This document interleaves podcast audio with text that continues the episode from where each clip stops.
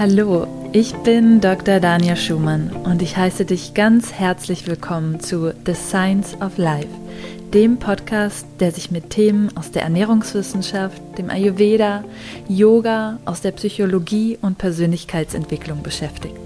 Lass uns gemeinsam unsere Fragen ans Leben mit Verstand, Herz und Humor betrachten. Hallo und schön, dass du wieder mit dabei bist für eine weitere Folge von The Science of Life. In dieser Episode möchte ich das Thema Reizdarmsyndrom näher beleuchten. Ich habe meine Doktorarbeit zum Thema Reizdarm geschrieben und habe dazu an der integrativen Medizin in Essen in der Klinik eine Studie durchgeführt, wo wir die Auswirkungen von Yoga und von der Low Foodmap Ernährung auf das Reizdarmsyndrom untersucht haben. Wir haben uns davor auch in zwei Meta-Analysen angeschaut, das heißt erstmal geschaut, welche Studien gibt es überhaupt generell schon veröffentlicht zu dem Thema, wie generell die Wirksamkeit von Yoga eingestuft werden kann und wie auch generell die Wirksamkeit der Low-Foodmap-Ernährung eingestuft werden kann. Ich möchte heute aber auch noch eine weitere Perspektive hinzubringen, und zwar ist es die ayurvedische Perspektive. Und dazu haben wir uns ähm, an der Charité, wo ich als Postdoc tätig war und dort auch die Studien mitgeleitet habe, angeschaut, wie sehr lässt sich denn eine ayurvedische Ernährung im Vergleich zu einer konventionellen Ernährungsberatung im Punkto Reizdarmsyndrom einstufen. Was ist wirksamer? Lassen sich diese Therapien vergleichen und welche Erfolge lassen sich damit erzielen? Zunächst einmal, was ist überhaupt das Reizdarmsyndrom? Das Reizdarmsyndrom ist eine Funktionsstörung des Darms, aber es lassen sich keine organische Ursachen finden. Das heißt, die Betroffenen haben häufig eine lange Odyssee hinter sich, verschiedene Arztbesuche, Untersuchungsmöglichkeiten und letztendlich lautet dann die Diagnose Reizdarm oder im schlimmsten Fall, dass es psychosomatisch bedingt ist. Und es sind aber tatsächlich Beschwerden da, wie zum Beispiel Durchfälle, ähm, wechselnde Verdauungsbeschwerden, das können Blähungen sein, es können Schmerzen sein im Unterleib, es kann aber auch zu Verstopfungen kommen und hier finden wir einfach sehr unterschiedliche Symptome, die von Fall zu Fall sehr unterschiedlich ähm, variieren können. Das Reizsam-Syndrom tritt gar nicht so selten auf. Es sind etwa 10 bis 15 Prozent der Bevölkerung betroffen. Und hier ist es einfach sehr schwer, einen guten Therapieansatz zu finden, weil diese Beschwerden eben, wie gesagt, keine organische Ursache haben und größtenteils tappt man auch noch im Dunkeln, was die eigentliche Ursache ist. Und hier werden eben verschiedene Auslösefaktoren diskutiert und darauf gehen wir auch gleich nochmal näher ein. Wichtig ist in jedem Fall zu sagen, dass selbst wenn keine organischen Ursachen vorliegen, keine chronisch entzündlichen Darmerkrankungen vorkommen oder ähnliches, dass es trotzdem eine erhebliche Lebenseinschränkung für die Betroffenen ist. Wenn unsere Verdauung nicht im Gleichgewicht ist, dann hat das häufig einfach eine sehr große Auswirkung auf unseren Alltag, wie wir uns durch den Alltag bewegen, ähm, wie wohl wir uns fühlen und generell auch wie unser mentaler Zustand ist. Und deswegen ist es ganz wichtig, dass diese Beschwerden ernst genommen werden und dass ja, hier die Patienten wirklich mit der nötigen Aufmerksamkeit betreut werden und da entsprechende Lösungsstrategien gesucht werden. Leider ist es mh, hm, häufig nicht der Fall, weil eben hier keine eindeutige Therapieform vorhanden ist und man eben sehr individuell schauen muss. Und ich hoffe, dass diese Podcast-Folge eben dazu beitragen kann, entweder für Betroffene oder auch wenn du selber ähm, Patienten betreust mit reizsamen Syndrom, dass hier nochmal ein paar neue Einblicke für dich hinzukommen und du Anregungen bekommst für mögliche Therapieansätze. Zuerst noch mal ein bisschen zum Hintergrund vom Reizdarmsyndrom. Und zwar ist es hier wichtig, dass eine sogenannte Ausschlussdiagnose gestellt wird. Das bedeutet, es muss ärztlich überprüft werden und hier sollten jegliche Methoden zum Einsatz kommen, um eben zum Beispiel Krebserkrankungen auszuschließen, chronisch entzündliche Darmerkrankungen oder eben andere organische Ursachen. Es gibt hier nochmal eine wichtige Abgrenzung zu den Nahrungsmittelunverträglichkeiten oder Nahrungsmittelallergien. Das bedeutet, auch das sollte ausgeschlossen werden, dass eben die Verdauungsbeschwerden aufgrund von Nahrungsmittelallergien zustande kommen. Und dann ist es wichtig, dass es eben hier verschiedene Subtypen gibt. Das heißt, nicht jeder zeigt die gleichen Reizdarmsymptome, sondern hier gibt es Menschen, die unter Verstopfung leiden, wie gesagt, unter Durchfall oder eben im Wechsel oder eben einfach nur Bauchbeschwerden oder Blähbauch. Auch das ist eine Form von Reizdarm. Und hier können eben auch diese Symptome eben sehr stark die Psyche beeinflussen und auch andersrum. Wir wissen mittlerweile immer mehr über die Darm-Hirn-Achse, da gehen wir näher nochmal drauf ein. Aber häufig tritt eben dann auch ja, eine Einschränkung der Lebensqualität auf oder Depressionen können auftreten. Und deswegen ist es ganz wichtig, diese in Zusammenhang zum Reizdarm auch zu sehen. Die Darm-Hirn-Achse habe ich gerade schon angesprochen. Und hier ist es wichtig zu erwähnen, dass ähm, das Nervensystem anders reguliert ist bei Patienten mit Reizdarmsyndrom. Das heißt, hier hat man gefunden, dass sich die Sympathikus- und Parasympathikus-Aktivierung verändert. Der Sympathikus ist das Fight or Flight und der Parasympathikus Rest und Digest. Und das ist ganz wichtig, dass der Sympathikus hier für Aktivierung steht und der Parasympathikus für den Ruhemodus, in dem wir eben auch nur verdauen können. Man hat auch gefunden, dass das Reizdarmsyndrom mit einer veränderten Darmflora verbunden ist. Das heißt, die Zusammensetzung unserer Bakterien im Darm ist hier stark verändert. Und es zeigen sich auch andere Beschwerden im Darm in dem Sinne, dass die intestinale Barri Barriere gestört ist. Ja? Es kann zum Beispiel auch ein Leaky Gut zusätzlich auftreten. Man hat festgestellt, dass sich die Bewegungen des Darmes verändern und dass eben auch die ähm, Sensibilität im Darm, die nervliche Sensibilität stark erhöht ist und deswegen auch schmerzanfälliger ist. Und häufig ist bei einem Reizdarmsyndrom auch das Immungleichgewicht im Darm gestört. Und hier hat man weiterhin festgestellt, dass es zu sogenannten Mikroentzündungen kommen kann. Und dadurch wird natürlich weiterhin die Darmbarriere geschädigt. Welche Möglichkeiten gibt es jetzt also, den Darm wieder ins Gleichgewicht zu bringen? Und ich möchte erst einmal auf die ernährungstherapeutischen und naturheilkundlichen Ansätze mit Evidenz eingehen. Das bedeutet, dass hier wirklich auch ähm, die Studienlage erste Hinweise darauf gibt, dass die Wirksamkeit bestätigt werden kann. Und hier gibt es die Möglichkeit, mit Präbiotika zu arbeiten. Das bedeutet, dass man die Darmbakterien dahingehend aufbaut, indem man ihnen das nötige Futter gibt. Das sind zum Beispiel Ballaststoffe, die da in Frage kommen. Dann ist die Option mit Probiotika zu behandeln. Das bedeutet, hier werden Bakterien in lebender Form gegeben. Das kann zum Beispiel in Kapselform erfolgen. Und die andere bereits angesprochene Therapieform, was die Ernährung betrifft, ist die Low Foodmap Diät. Darauf werde ich gleich auch nochmal im Detail eingehen. Und die andere Perspektive ist eben die ayurvedische, worauf wir auch gleich genauer eingehen, welche Ansätze im Ayurveda für das Reizdarmsyndrom gegeben sind. Und zum Schluss ist auch noch ganz wichtig, dass auch Achtsamkeitstechniken eben eine wichtige Rolle beim Reizdarmsyndrom spielen, gerade wenn wir darüber sprechen, dass eben die Aktivierung von Parasympathikus und Sympathikus gestört ist oder das Zusammenspiel gestört ist. Und hier spielt eben, wie gesagt, Yoga eine große Rolle, aber auch Meditationstechniken. Wie bereits angesprochen, kann sich das Reizdarmsyndrom sehr unterschiedlich zeigen von Patient zu Patient und deswegen gibt es auch keine Standardtherapie.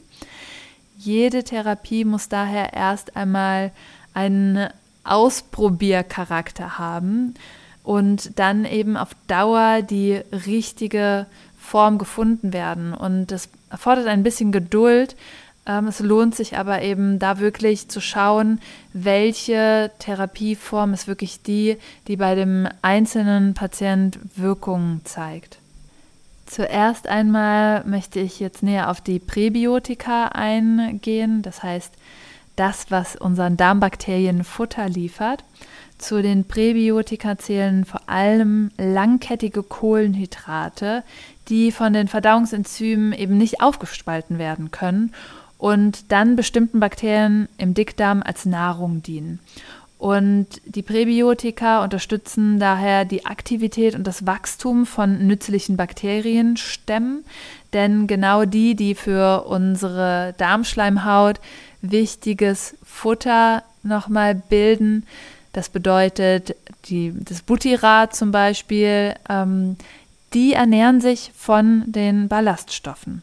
Und man hat jetzt hier festgestellt, dass Ballaststoffe zur Behandlung vor allen Dingen vom Reizdarmsyndrom mit Durchfall wirksam sein können.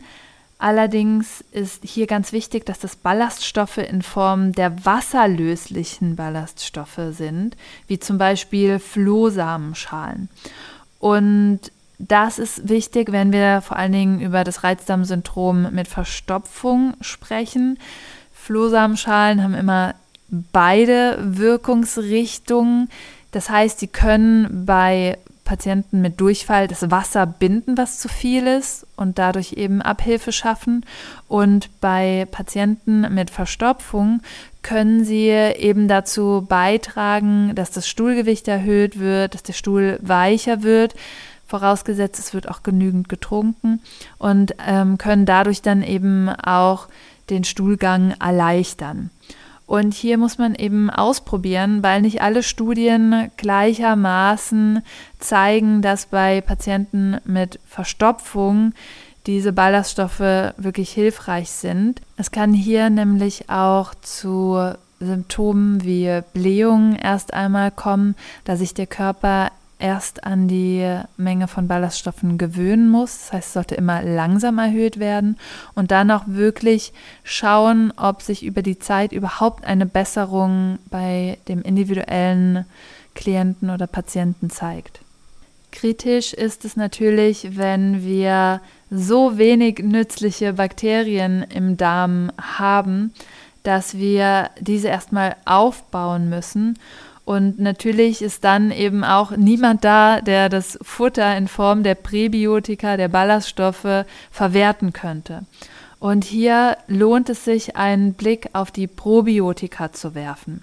Das sind lebensfähige Mikroorganismen, die eben zum Beispiel in Form einer Tablette verabreicht werden und eine gesundheitsfördernde Wirkung mit sich bringen.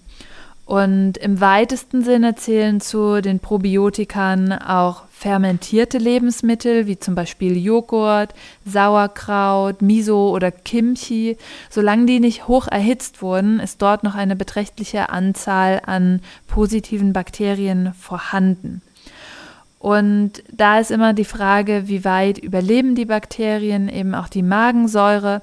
Deswegen gibt es das häufig auch in Kapselform, magensaftresistente Kapseln, wo dann eben sichergestellt werden kann, dass die Bakterien ähm, überleben, bis sie im Dickdarm ankommen.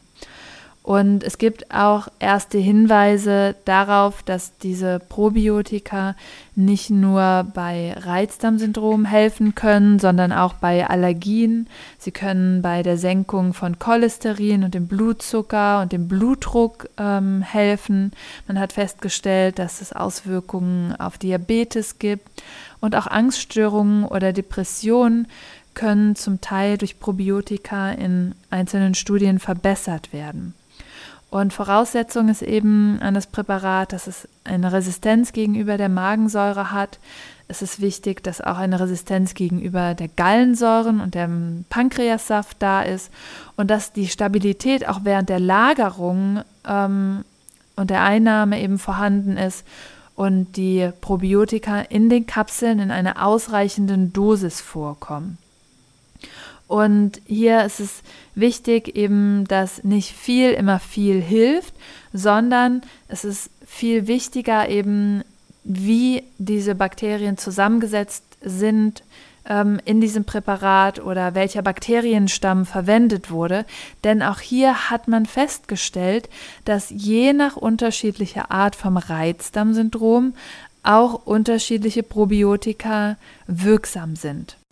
Die besten Ergebnisse zeigen sich hier bei Patienten mit dem Reizdarmsyndrom-Typ vom Verstopfungstyp, vom Schmerztyp oder auch dem Blähtyp.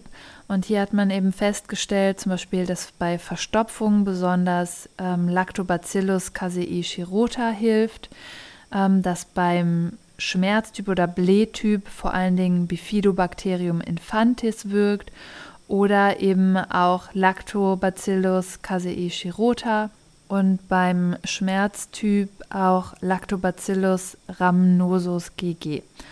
Und hier ist es wichtig, dass natürlich auch eine Behandlung vom Reizdarmsyndrom mit Durchfall ähm, auch mit Probiotika angegangen werden kann, aber die Studienlage ist hier eben ganz gut für den Schmerztyp, den Blähtyp und den Verstopfungstyp. Schauen wir uns nun die Ernährungstherapie noch ein bisschen genauer an. Und auch hier gibt es keine einheitliche Ernährungsempfehlung für alle Patienten mit einem Reizdarmsyndrom. Aber es gibt zahlreiche individuelle Ernährungsempfehlungen, die sich an den jeweiligen Symptomen orientieren. Und wie gesagt, es ist erstmal wichtig, dass Hinweise auf Nahrungsmittelunverträglichkeiten mit den geeigneten Methoden abgeklärt werden und im Fall der Bestätigung dann natürlich eben auch behandelt werden. Und es ist wichtig, dass wir hier eben schauen, dass Lebensmittel gemieden werden, die generell erstmal schlecht bekömmlich sind oder für das Individuum schlecht bekömmlich sind. Und der Häufigkeit nach zeigen sich hier Hülsenfrüchte als besonders triggernd, ähm, Gurken, frittierte Speisen, Weißkohl, aber auch kohlensäurehaltige Getränke, fette Speisen, Sauerkraut, Rotkohl und auch süße oder fette Backwaren. Und vor allen Dingen triggert häufig auch Zwiebeln bestimmte Beschwerden und deswegen sollte man da nochmal genauer schauen, ob diese Lebensmittel vielleicht zu den Beschwerden beitragen. Was allerdings am häufigsten ausgedrückt wird von Patienten mit Reizdarmsyndrom, ist, dass es absolut willkürlich ist, nach welchen Lebensmitteln Beschwerden auftreten und dass das Lebensmittel eben mal gut vertragen wird und mal nicht gut vertragen wird und dann häufig gar nicht gewusst wird, woran liegt es denn jetzt wirklich. Eine Ernährungsform, die sich aber bei den meisten Patienten als sehr hilfreich herausstellt, ist die Low Foodmap Ernährung. Wofür steht jetzt Foodmap eigentlich? Ähm, Foodmap ist ein Akronym für fermentierbare Oligosaccharide, Disaccharide, Monosaccharide und Polyole. Und das hört sich jetzt erstmal ganz schön komplex an, aber letztendlich sind Foodmaps nichts anderes als schnell fermentierbare, kurzkettige Kohlenhydrate. Und die Foodmaps werden eben im Dünndarm schlecht aufgenommen und gelangen dann in den Dickdarm, wo es eben zu mikrobiellen Gärungsprozessen kommt. Und bei einer Fehlbesiedlung zum Beispiel von Dünndarm werden auch dort Foodmaps verstoffwechselt. Und das kann dann eben auch zu Durchfall führen, da diese Foodmaps eine osmotische Wirksamkeit besitzen. Das heißt, mehr Wasser wird in den Darm gezogen. Und Foodmaps können auch eine verstärkte Gasproduktion bewirken, welche sich zum Beispiel durch Atemtests ähm, messen lässt. Und das ist eben auf diese bakterielle Fermentation zurückzuführen. Und als Folge kann es dann eben zu einem Blähbauch kommen. Ja, es kann auch zu ähm, Luftabgang ähm, kommen, sowie aber auch einer veränderten Bewegung des Darms und eben auch Schmerzen, vor allen Dingen, wenn sich der Darm stark aufbläht. Und durch die Dehnung der Darmwand ist diese dann eben wiederum durchlässiger, was die Wahrscheinlichkeit für Entzündungen erhöht. Und natürlich auch ähm, die Wahrscheinlichkeit, dass auch Stoffe in den Darm oder über den Darm ins Blut direkt gelangen, die so in der Form nicht dahin gehören. Und wie genau Foodmaps die Darmflora des Menschen positiv oder negativ beeinflussen, ist noch nicht ausreichend geklärt, weil jetzt kommt das Problem, viele der Ballaststoffe enthalten eben diese Foodmaps. Das heißt, wir brauchen auch eine gewisse Form davon, weil zum Beispiel die Oligosaccharide, die sind auch unter anderem in der Muttermilch enthalten. Es gibt spezielle Oligosaccharide, die sich in der Muttermilch finden die führen dazu, dass eben unsere Darmflora positiv aufgebaut werden kann.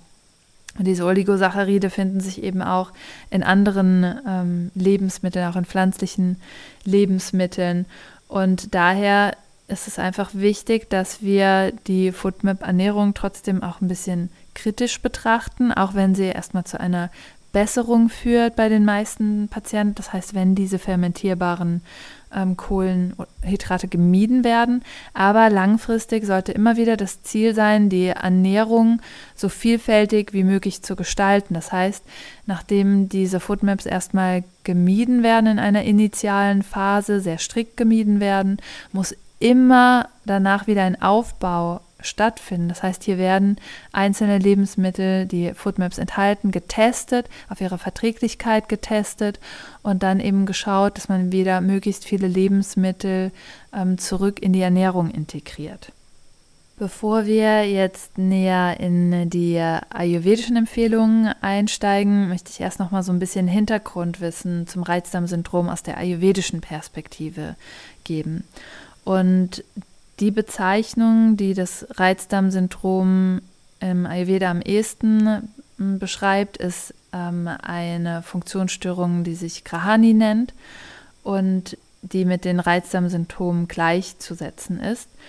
Und im Mittelpunkt von Grahani steht eben die Verdauung, insbesondere der Dünndarm. Hier also die Verdauungsenzyme und auch die Nährstoffabsorption. Und im Ayurveda geht man davon aus, dass eben unverdaute Nahrung dann in den Dickdarm gelangt und das erhöht dann eben ja die Neigung zu den entsprechenden Verdauungsstörungen.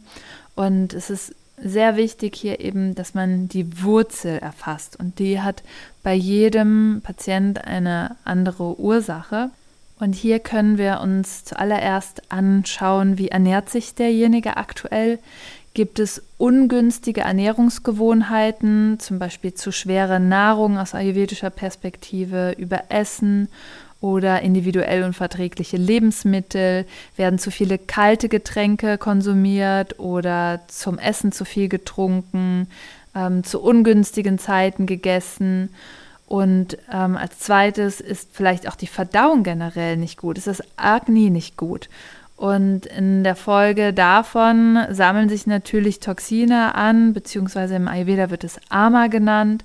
Und das sammelt sich auch wiederum in, im Gewebe an, was wieder den Abtransport von Ausscheidungsstoffen ähm, blockiert. Und deswegen ist es da ganz wichtig, erstmal einen Blick auf Agni, das Verdauungsfeuer, zu werfen. Weitere ähm, Ursachen kann ein Ungleichgewicht des Nervensystems sein und das haben wir schon aus der westlichen Perspektive angesprochen. Im Ayurveda ist hiermit vor allen Dingen das Vata-Dosha assoziiert. Dann kann man noch schauen, ob vielleicht die Immunkraft generell bei demjenigen relativ niedrig ist, ja, also eine verminderte Resilienz da ist und eine eingeschränkte Immunantwort, ein niedriges Ojas. Und dann sollte immer erhoben werden, ob aktuell physischer oder mentaler Stress besteht. Und dieser Stress muss nicht nur der aktuellen Lebenssituation geschuldet sein, sondern man hat auch festgestellt in Studien, dass manchmal Traumata oder posttraumatische Belastungsstörungen Auslöser für das Reizdarmsyndrom sein können. Das heißt, es kann ein Stress vorhanden sein, der seine Wurzel aber schon viel früher in einem anderen Ereignis hat, was immer noch im Körper gespeichert ist.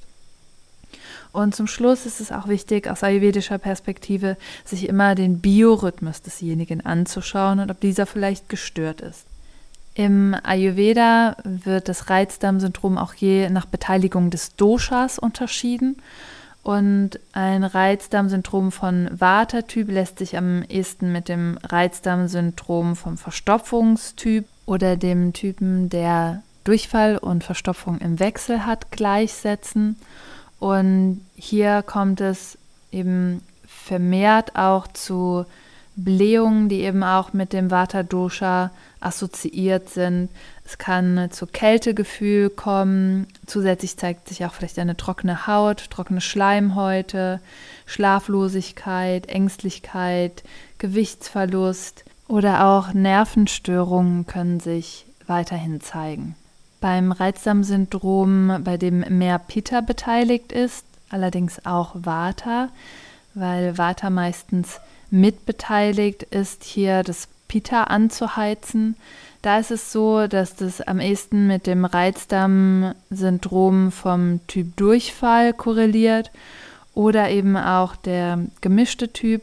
Und hier kommen aber Symptome wie Hitzewallungen vor, Schwitzen, Durst, Sodbrennen, auch Reizbarkeit kann auftreten, Gefühle von Wut, ähm, im Körper Entzündungsreaktionen, Fieber kann auftreten und der Stuhl kann auch übel riechen. Was seltener vorkommt, ist das Reizdarmsyndrom, wo das Kapha-Dosha vermehrt beteiligt ist.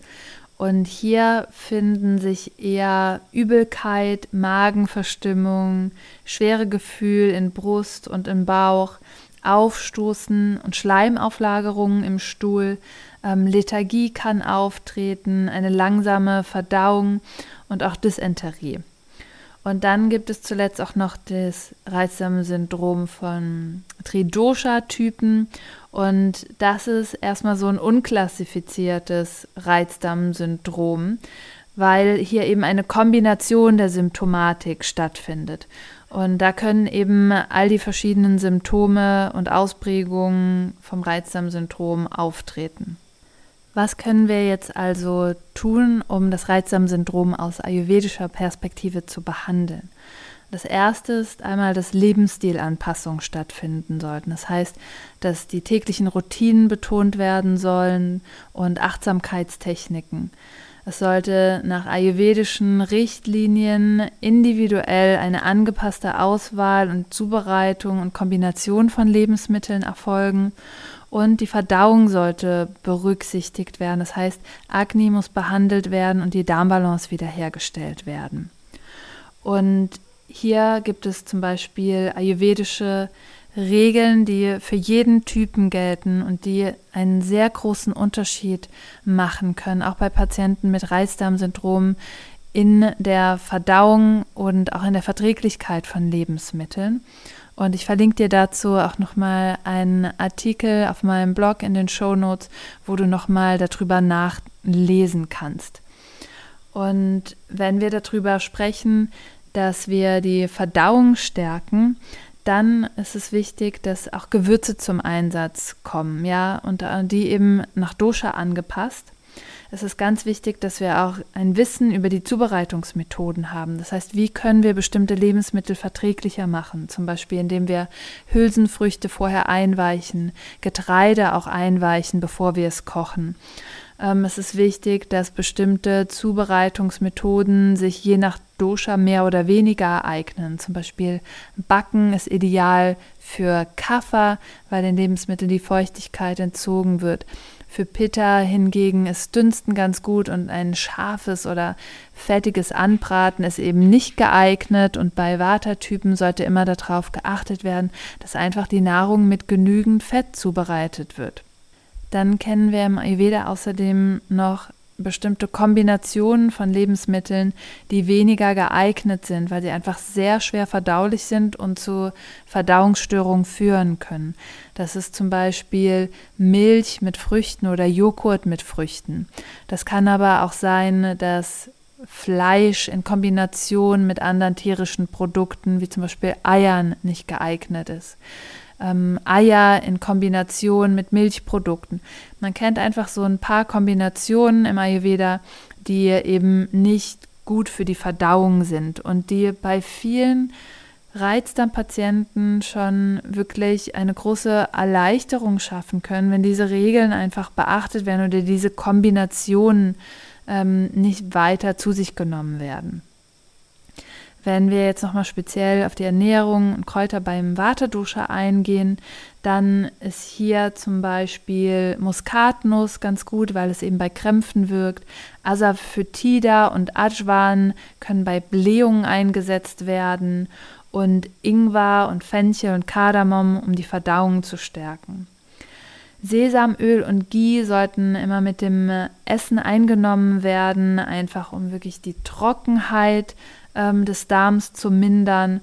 Und was weniger geeignet ähm, ist, sind eben so Lebensmittel wie Brot oder Käse, ähm, rohe, kalte oder sehr trockene Nahrung.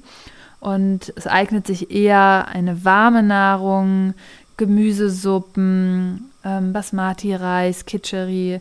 Sowas sind gute Lebensmittel und gute Nahrung eben, die das Waterdusche ausgleichen wenn Vata und Pitta ähm, beteiligt sind, beziehungsweise mehr mit Pitta ähm, das Reizdarmsyndrom assoziiert ist, dann können Bitterstoffe zum Beispiel ähm, die Verdauung abkühlen, ähm, zum Beispiel Aloe Vera, da sie feuchte Qualitäten auch hat und die ähm, bitteren Eigenschaften aufweist. Himbeerblätter, zum Beispiel in einem Tee, sind gut bei ähm, Pitta-bedingtem Durchfall. Ähm, Süßholz kann verwendet werden, solange kein Bluthochdruck vorliegt. Und es eignet sich ebenfalls gut bei Durchfall und Gasbildung. Auch Fenchel, Koriander und Kardamom sind gut für die Verdauung und Pitta-reduzierende Lebensmittel wie ja, wie schon angesprochen, bittere Lebensmittel, bittere Gemüsesorten, aber eben auch eine eher süße, nährende Nahrung wichtig, das bedeutet, hier sollten auch genügend Kohlenhydrate integriert werden und vor allen Dingen hier die komplexen Kohlenhydrate. Und die liefern wiederum gleichzeitig auch mit ihren Ballaststoffen Futter für die Darmbakterien.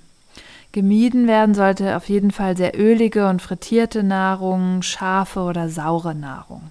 Und schließlich möchte ich noch zum letzten Punkt kommen, wenn wir über alternative Therapieformen sprechen. Und zwar ist das Yoga und Meditationspraxis. Für mich ist das neben der Ernährungstherapie eine der wichtigsten Säulen, denn schließlich geht es hier um den ganzen Menschen. Es geht darum, Körper und Geist in Einklang zu bringen und letztendlich eine Lebensphilosophie zu entwerfen, die uns langfristig Gesundheit beschert. Und deswegen ist Yoga und Meditation auch im Alltag so wichtig. Es geht natürlich darum, das Nervensystem wieder ins Gleichgewicht zu bringen. Es geht aber auch darum, selber resilienter gegen Stress zu werden. Und Stress ist mit einer der häufigsten Faktoren auch für das Reizdarmsyndrom. In der Studie, die ich durchgeführt habe an den Kliniken in Essen für meine Doktorarbeit, haben wir ein zwölfwöchiges Yoga-Programm durchgeführt, welches ich entworfen habe und auch mit verschiedenen Schwerpunkten konzipiert habe. Das heißt, es gab immer zwei Yogastunden in der Woche. Die eine Yogastunde, die mehr eben ja auf der Meditationspraxis, auf der Atempraxis, auf der Yoga-Philosophie beruht hat und in der anderen Stunde mehr die körperlichen Aspekte betont wurden. Das heißt, hier ist es auch sehr wichtig, dass wir den Darm unterstützen über das Yoga. Das bedeutet, dass wir eben verdauungsfördernde Asana integrieren. Wir können aber auch Asana integrieren, die eben zum Beispiel den Psoasmuskel dehnen, der eben auch eine wichtige Rolle spielt, wenn wir über ähm, die ganze Funktion vom Darmtrakt sprechen. Ein sehr ja, zusammengezogener Psoas, ein sehr verspannter Psoas, kann eben auch dazu führen, ähm, dass Verdauungsprobleme entstehen. Und es ist auch der Mus Muskel, der häufig bei Stress sehr angespannt ist.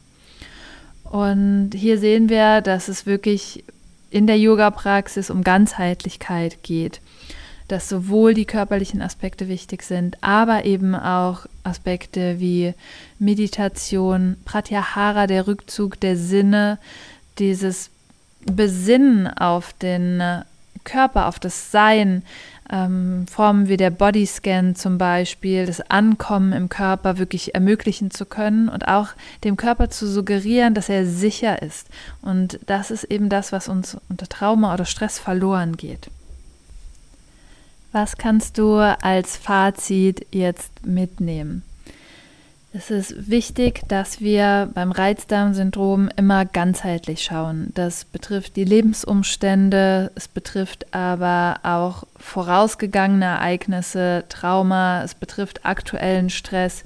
Und wichtig ist hier, dass wir Ansätze aus der Ernährungstherapie und Ansätze aus der Ayurveda-Medizin bzw. aus dem Yoga vereinen. Und die Ernährung muss dabei individuell immer auf den Patienten angepasst werden. Und hier können wir natürlich eine Low-Food-Map-Diät ausprobieren, was kurzfristig zu einer Symptomlinderung ähm, führen kann. Und das ist sehr wichtig, um erstmal eine gewisse Beschwerdefreiheit hervorzurufen, damit die Kraft erstmal da ist, um eben andere Therapieansätze eben auch anzugehen. Und aus ayurvedischer Perspektive ist es zusätzlich wichtig, dass wir die Verdauung unterstützen, dass wir hier stärken, dass wir Lebensstilfaktoren mit berücksichtigen und es empfiehlt sich eben auch eine Integration von Achtsamkeitstechniken, von Yoga, Asana, Meditation, sanfte Atemübungen und hier wirklich sehr angepasst auf den Darm die Praxis auszurichten. Probiotika können ebenfalls individuell getestet werden und auch mit präbiotischen Lebensmitteln kombiniert werden. Das ist sehr sinnvoll. Das nennt sich dann Synbiotika, denn schließlich brauchen die Probiotika, die wir zuführen, auch Futter, um sich ansiedeln zu können. Nicht immer ist es der Fall, dass sich diese Bakterien auch ansiedeln können. Und hier ist es eben auch nochmal wichtig zu erwähnen, ähm, einzelne Bakterienstämme je nach Symptom oder je nach Reizdarmsyndrom eben auszurichten. Die Anregungen hier basieren alle auf einer aktuellen Studienlage und natürlich auch auf Erfahrungswerten.